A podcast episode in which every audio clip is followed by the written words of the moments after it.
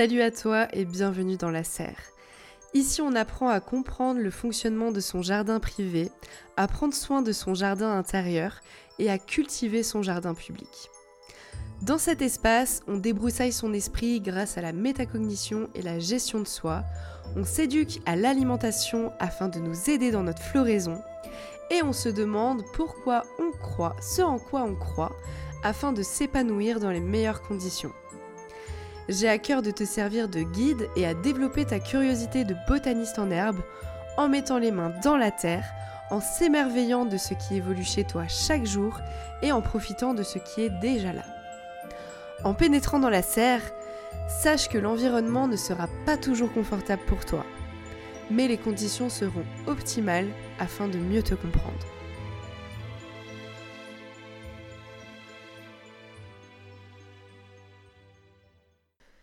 Est-ce que tu crois en un monde juste? Lorsque je pose cette question, les réponses sont souvent très hétérogènes. C'est du 50-50. Ou plutôt du 33-33-33. Parce qu'une partie des gens croient en le destin, le karma, dans le fait que tout est juste. D'autres n'y croient pas et sont simplement conscients que ce monde est rempli d'injustices à tous les niveaux. Puis, il y a une troisième catégorie de personnes qui est perdu, qui se situe entre les deux, qui ont des croyances dissonantes à ce sujet. Et si je t'en parle aujourd'hui, c'est parce que j'ai longtemps été dans cette dernière catégorie, et c'est aussi dans celle-ci que j'ai été le plus récemment. Ce qui m'a permis de faire la paix et d'éclairer mon esprit est une théorie, une perspective, une manière de voir les choses que je vais te présenter du coup aujourd'hui dans ce nouvel épisode. Je vous en ai déjà touché un mot en story sur Instagram et ça vous avait pas mal parlé en fait, cette story. Vous avez été intéressé par un épisode qui permettrait de descendre plus en profondeur dans le sujet. Alors aujourd'hui, voilà votre vœu exaucé. Je vous avais demandé quel était votre rapport à l'injustice et vous m'aviez répondu pas mal de choses différentes, dont par exemple le fait que ça vous mettait hors de vous, ou encore que vous vivez l'injustice à vif mais que tout finissait par se payer. Ou encore comme quoi c'était vraiment quelque chose d'affreux, que c'était super dur euh, voilà, de, lâcher prise à ce sujet, mais que en gros, euh, bah voilà, vous, vous appreniez un petit peu à, gérer tout ça. Il y, avait, il y a vraiment eu de tout, et c'est normal, parce qu'on a un peu tous une vision différente sur le sujet.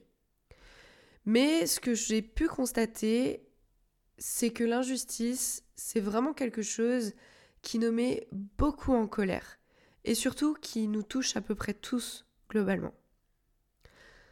À la fin de ce podcast, je te promets pas de ne plus être déclenché par l'injustice. Parce qu'après tout, nous sommes humains.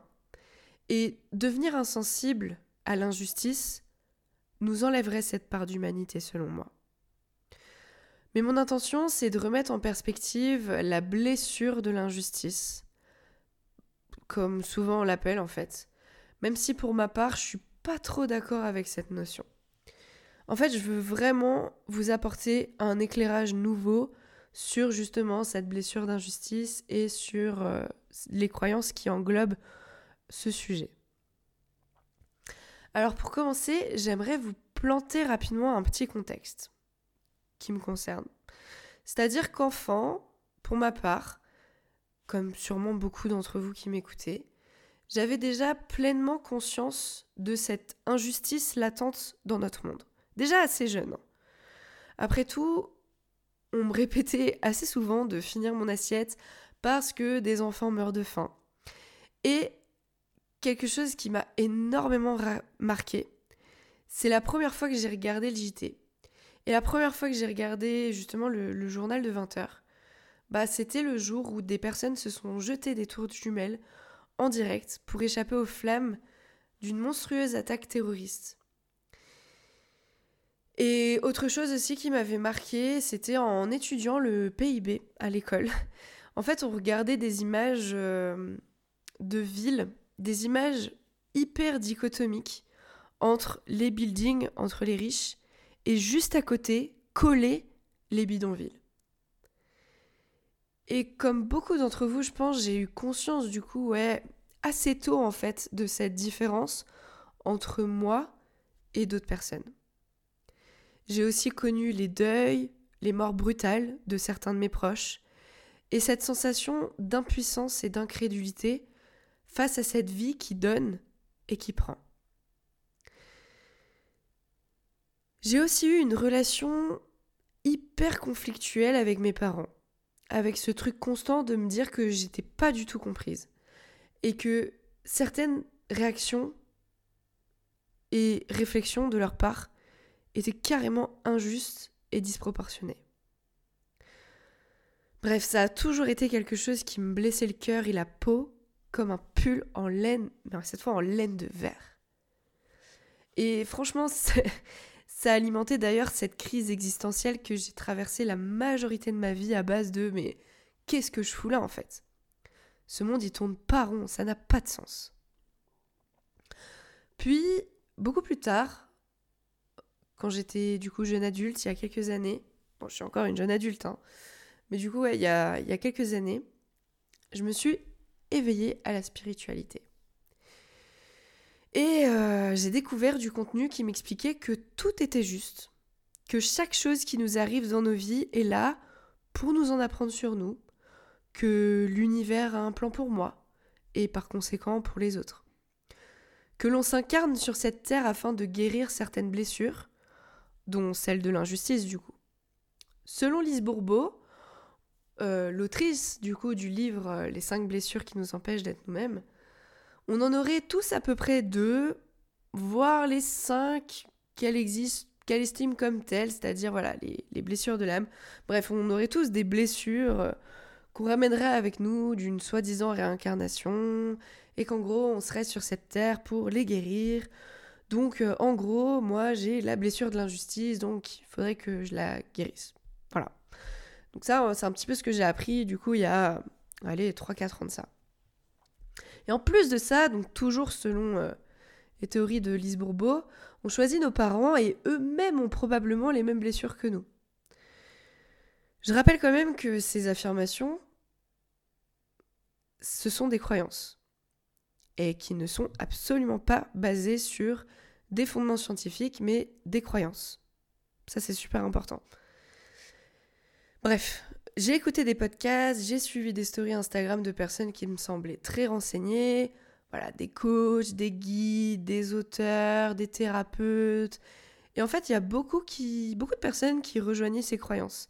Parce qu'en fait, elles sont vraiment très répandues dans le domaine de la spiritualité contemporaine. Donc tout ce qui concerne voilà, cette théorie des blessures de l'âme et euh, ce qui concerne du coup bah voilà, c'est cette blessure de l'injustice. Et il y a d'ailleurs un, conte qui me parlait beaucoup à l'époque, qui dit dans un post d'il y a quelques jours, euh, nos blessures, alors je cite, nos blessures ne sont pas un obstacle pour trouver et vivre pleinement notre mission. Nos blessures jouent un rôle prépondérant dans l'aboutissement de notre mission. C'est grâce à elles que nous gagnons toutes les ressources nécessaires pour mener à bien notre mission. Prenons un temps pour analyser cette information. Bon. Déjà, le concept de mission de vie, pour ma part, je n'y crois pas. Ce truc d'avoir un truc unique à accomplir, et surtout le trouver, sinon on est perdu toute sa vie, franchement pour moi c'est une prise de tête mais magistrale. Bon. Ensuite, ce qui nous irrite, nous déclenche, nous blesse, effectivement, ça a des choses à nous apprendre. Mais c'est logique, j'ai envie de vous dire. Ça peut nous amener à des ressources. Moi, je suis OK avec ça. Mais tout ça pour dire que si vous traînez dans la sphère de la spiritualité, vous pouvez pas être passé à côté de propositions afin de guérir de vos blessures. Et le prix à investir dedans peut carrément être euh, conséquent suivant à qui vous vous adressez et bah, les résultats plus ou moins efficaces et efficients. Pour ma part, je pense pas qu'il y ait de méthodologie à suivre afin de soigner une blessure d'injustice, typiquement, parce que c'est dont on parle aujourd'hui. Pourtant, selon Lise Bourbeau, toujours, qui a d'ailleurs écrit une suite à son best-seller des 5 blessures de l'âme, parce que visiblement c'était pas assez clair dans le premier, et je confirme, pour guérir sa blessure de l'injustice ou n'importe quelle blessure, il faut simplement l'accepter, la blessure, et ne plus porter le masque associé. Alors pour rappel, pour ceux qui n'ont pas lu ce livre, ou euh, si vous vous rappelez pas parce que ça vous a pas marqué, euh, la blessure de l'injustice, c'est le masque du rigide. C'est-à-dire qu'on est une personne perfectionniste, inflexible, qui, je cite, cherche la justice et la justesse à tout prix, dont la plus grande peur est celle de la froideur, c'est-à-dire que les personnes nous voient comme froides alors qu'on s'estime chaleureux. Franchement, moi je trouve ça super limite ce genre de généralité et d'étiquetage, mais bon. Je vous le dis, je vous l'annonce, j'en parlerai dans un épisode complet sur ce livre, sur cette théorie des cinq blessures de l'âme, parce que vraiment, il y a tellement de choses à dire et je pense que vous n'êtes pas prêts en fait. Bref, dans un livre qui nous promet de nous amener vers la voie de la guérison de notre blessure de l'injustice, c'est marqué en quatrième de couverture, hein, qui promet d'apaiser cet inconfort euh, auquel on fait face lorsqu'on cherche la justesse dans ce monde, on nous dit qu'il faut l'accepter et que si on a des blessures, c'est parce qu'on a oublié que nous sommes Dieu. 250 pages pour ça. Bref, je voulais pas commencer mon analyse de ce livre, mais au moins ça vous annonce un petit peu la suite pour l'épisode qui y sera consacré. Et si j'en parle et que j'insiste là-dessus, c'est parce que ce livre, il a tellement été vendu, il a tellement fonctionné, plus de 2 200 000 exemplaires de vendus quand même. Hein. C'en est presque flippant avec toutes les choses que j'ai envie de vous dire à ce sujet, mais bref, bah, c'est qu'il y a vraiment beaucoup, beaucoup, beaucoup de personnes qui se tournent vers lui afin de chercher une solution afin de régler ce problème d'injustice. Mais spoiler alerte, être sensible à l'injustice n'est pas un problème en soi. Et selon moi, ce livre ne vous aidera pas du tout à ce sujet. Bon, attention, hein, j'ai pas la prétention de dire que cet épisode vous aidera non plus à 200%. Moi, la seule prétention que j'ai aujourd'hui, c'est de vous amener une perspective différente à ce sujet et voilà, des pistes de réflexion, on va dire. Donc on va passer à la deuxième partie de cet épisode où du coup je vais vous exposer ma vision de l'injustice. Selon moi, notre sentiment d'injustice, il est proportionnel à notre croyance en un monde juste. Je m'explique. Plus nous croyons que ce qui se passe est juste, plus cela vient renforcer notre sentiment d'injustice. Parce que, à moins de vivre dans le déni ou dans une illusion mentale, je pense pas qu'il soit possible de passer rationnellement à côté du fait que le monde a un fonctionnement injuste sur tous les plans, que ce soit économique, sociaux, démographique, etc. etc. Et le problème, c'est que certaines croyances spirituelles, qui maintenant sont mainstream, hein, clairement, aujourd'hui je ne vous parle pas de croyances qu'il y a juste euh, quelques personnes, peut-être parmi vous, qui vont y croire, mais vraiment des croyances que à peu près maintenant tout le monde croit. Et c'est là qu'on voit un peu aussi la, la portée justement de, ces croyances euh, spirituelles. Euh, et parmi elles, on peut citer par exemple le fait qu'on récolte ce qu'on sème. Voilà, que ce soit dans cette vie, mais aussi de nos anciennes vies, si on croit encore ce qu'on dit Lise Bourbeau par exemple, pour ne citer qu'elle, après il n'y a pas qu'elle, hein, clairement. le fait que tout est juste, que l'on attire à soi ces expériences à cause de ces blessures refoulées, que l'on vit les expériences qui nous seront utiles à l'évolution de notre conscience, ça, tout ça, ce sont des croyances que, auxquelles beaucoup de personnes croient. Hein. Le fait qu'on récolte ce qu'on sème, cette théorie, du coup, ce concept de karma, euh, la majorité des gens y croient. Hein. Et en gros, il y a aussi le fait que, par exemple, il n'y a pas de mal ou de bien, qu'on possède tous notre propre vérité, que chaque expérience ne nous apporte que du bien, que l'on est responsable de tout ce qui se produit dans sa vie, etc., etc., etc. Toutes ces informations, elles proviennent de comptes spirituels sur Insta et de livres, hein, j'invente rien du tout. Et euh, clairement, ce sont des choses auxquelles j'ai cru pendant plusieurs années. Euh, c'est vraiment des trucs qui, qui sur le coup, m'ont énormément rassuré, mais qui ont fini par provoquer une putain de dissonance cognitive. Et je suis sûre qu'il y en a parmi vous qui ressentent la même chose que moi. Donc en fait, toutes ces affirmations-là, hein, euh, bah, en gros, tout ça, ça devrait fonctionner pareil chez tout le monde. En fait, si on suit cette théorie, euh, on récolte ce qu'on sème, etc., etc. Ça, devait, ça s'applique à moi, à toi qui écoute ce cet épisode, mais aussi à d'autres personnes sur cette planète. Donc en fait, un enfant qui meurt de faim à cause de la guerre ou d'une épidémie, selon cette logique, c'est pour lui apporter du bien. Cette jeune fille qui s'est fait tuer et violer là il y a dix jours, euh, c'est parce que c'était son contrat d'âme en fait et qu'elle l'a attiré à elle. Si on suit cette théorie toujours. Bah moi je suis pas du tout d'accord avec ça en fait. Et je trouve ça injuste. Injuste que des personnes puissent mourir d'un accident de moto à 19 ans, que des hommes puissent violer, agresser ou encore vendre leur fille de 12 ans à des pédophiles en toute impunité. Injuste qu'on nous demande de ne pas gaspiller d'énergie alors que des entreprises qui pèsent des milliards ne bougent pas le petit doigt, ou encore que les grands dirigeants de cette planète vont aller euh, réfléchir sur euh, des questionnements, comment le peuple pourrait débrancher ses prises euh, la nuit, mais par contre, eux, ils y vont en jet privé. Moi, tout ça, je trouve ça injuste. Injuste aussi qu'on puisse, par exemple, bah voilà, dans une vie sociale normale, on va dire, une vie amicale, qu'on puisse m'accuser de choses que je n'ai pas faites, de mots que je n'ai pas dit ou d'interprétations dont je ne suis pas responsable. Tout ça, ouais, je trouve ça injuste. Et pourtant, bah, ce pull en laine de verre, il est devenu laine tout court au fur et à mesure. Ça pique, ça gratte, mais ça me baisse plus la peau comme avant.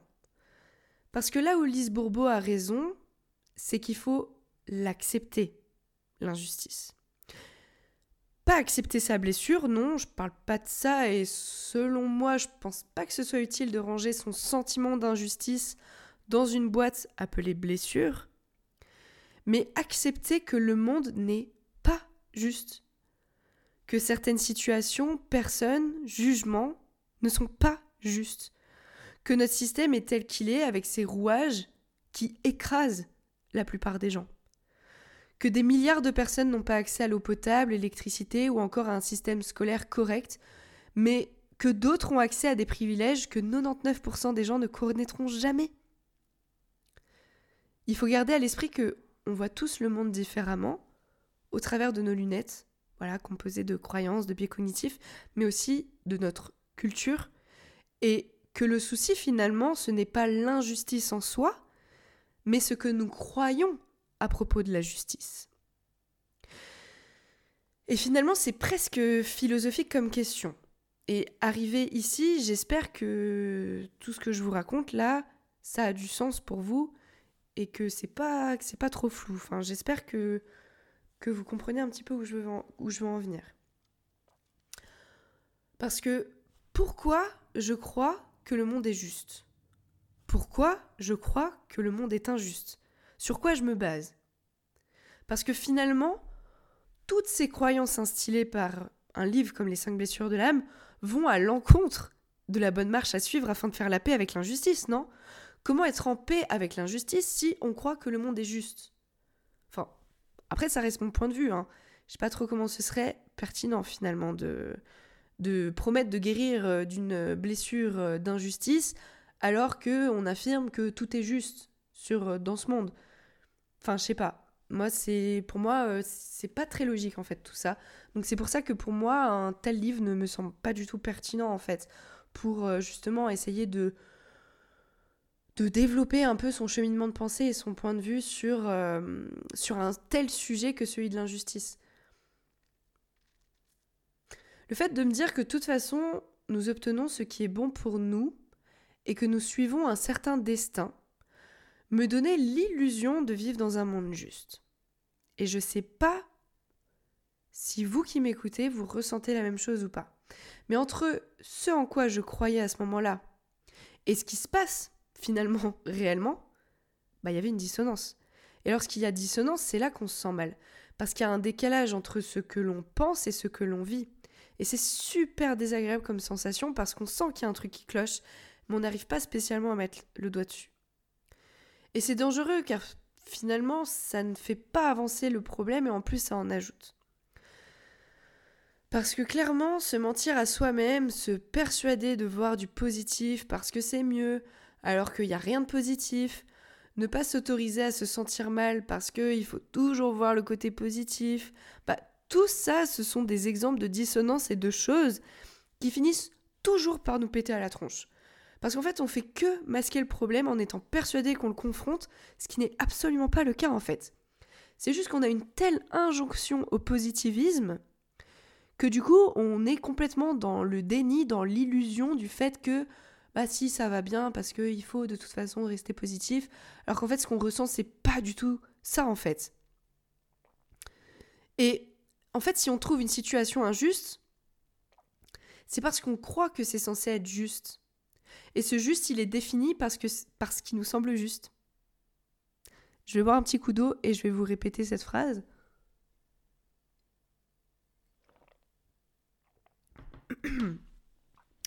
si on trouve une situation injuste, c'est parce que l'on croit que c'est censé être juste, et ce juste est défini parce qu'il nous semble juste.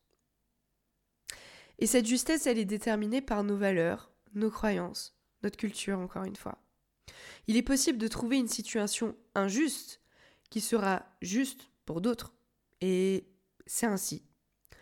Je crois pas qu'il soit possible de ne rien trouver injuste, honnêtement. Mais la différence se trouve ici aujourd'hui. J'ai conscience que le monde est injuste. Et franchement, bah ça m'aide à accepter que je puisse faire face à des situations injustes dans ma vie. Que je ne peux absolument pas contrôler des événements extérieurs, encore moins ceux qui ne me concernent pas, mais que je peux contrôler ce que j'en fais dans mon fort intérieur.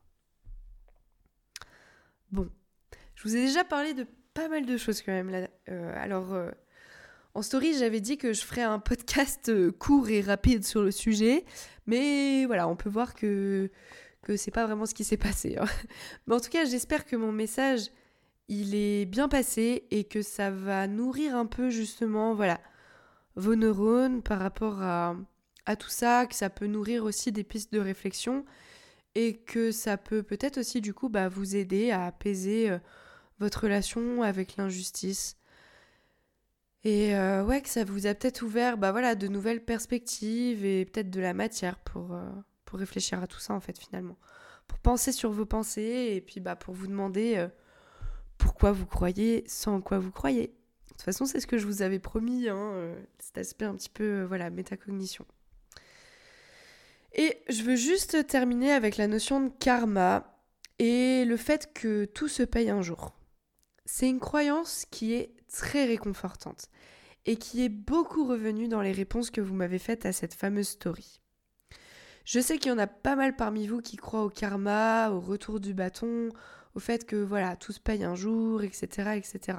Et en fait, ça rejoint cette croyance que l'on récolte ce que l'on sème. Et je pense qu'il y a une part de vérité là-dedans.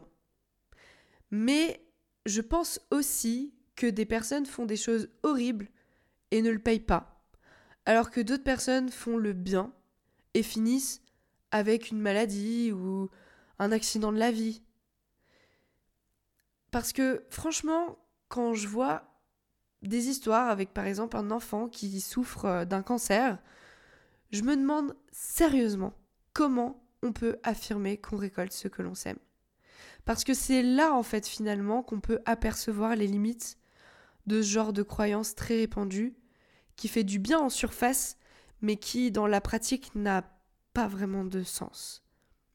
Et je pense qu'on aura l'occasion d'en reparler ici dans la serre, parce que euh, ouais, parce que c'est c'est tellement répandu et en même temps je le comprends tellement parce que c'est rassurant de se dire par exemple que euh, le connard là euh, qui nous a fait un coup de pute dans notre vie, que de toute façon un jour il le payera, etc. Et ce qui vient renforcer cette croyance, c'est un peu ce biais de confirmation, c'est-à-dire que bah voilà, quand il y a une personne qui fait de la merde et qu'il lui arrive une couille, on dit tiens, karma. Mais c'est un biais euh, cognitif, voilà, il faut le savoir. Euh, ouais. J'espère que ça vous chamboule pas trop tout ça. C'est ce que je vous disais un petit peu dans, dans l'épisode de la semaine dernière, c'est que bah tout ça c'est des choses que j'ai compris assez récemment qui m'ont aussi chamboulé et que j'ai longuement hésité à parler parce que parce que voilà, c'est des croyances qui sont réconfortantes, mais quand on les met un peu au défi euh, de la pratique, quand on les pousse un petit peu plus loin que ce qu'elles nous montrent en surface, bah on arrive quand même à certaines limites et je pense que enfin pour ma part en tout cas, je préfère les affronter plutôt que de vivre dans une, espèce d'illusion, dans un espèce de déni. Après, voilà, ça appartient à tout un chacun d'en faire ce qu'il veut. Hein. Moi, je suis juste là pour vous exposer un peu mon point de vue sur tout ça. Et puis après, bah, clairement, vous en faites ce que vous voulez, quoi. Parce que finalement, le principal, bah, c'est de trouver son juste milieu. Et de se rappeler autant que nécessaire que nous sommes souvent, enfin, nous sommes impuissants face à beaucoup de choses. Et que la seule chose qu'on peut contrôler, encore une fois, c'est ce qu'on en fait en fait en nous. Et il y a des moments où nos blessures, ou notre sensibilité à l'injustice sont plus vives que d'autres, parce que ça nous ramène à des choses désagréables, ça vient percuter nos valeurs, et puis bah c'est normal.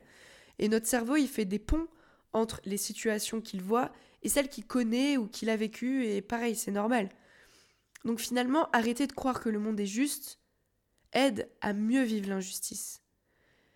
Parce que, enfin, de l'autre côté du spectre, c'est certes déstabilisant parce que ça veut dire que finalement, peu importe ce que nous faisons, nous ne sommes pas à l'abri d'un coup du destin.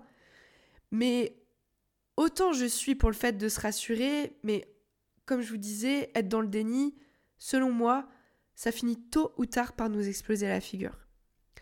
Et croire en une certaine justice divine permet de se rassurer, c'est ok à 200%, mais savoir qu'on y croit parce que ça nous rassure, bah je trouve que c'est toujours plus simple que de croire sans vraiment comprendre pourquoi. Donc nous voilà à la fin de cet épisode et j'espère que ce nouveau style vous plaît et que vous avez appris des choses. J'espère aussi que j'ai su vous guider à appréhender différemment votre rapport à l'injustice et que vous serez plus en paix avec ça par la suite. La semaine prochaine, soyez au rendez-vous parce que du coup lundi prochain, je vous ai préparé un épisode complet sur le problème des cinq blessures de l'âme. Et comme je vous disais tout à l'heure, je pense que vous n'êtes pas prêts parce que franchement, ça pique. Ça pique. Et voilà, je vais vous laisser, euh, avec ça. Euh, n'oubliez pas du coup de venir me suivre sur Instagram, que vous pouvez me trouver aussi en tapant simplement à Maroc et que vos notes, vos commentaires, vos cœurs, vos étoiles euh, nourrissent les algorithmes et me permettent du coup de me faire découvrir. Donc voilà, c'est une belle façon de me soutenir. En tout cas, je vous dis à la prochaine et prenez soin de vous.